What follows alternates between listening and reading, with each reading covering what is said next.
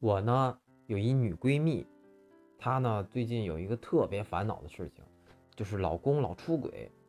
嗯，有一次她就来我家了，向我倾诉这个烦恼。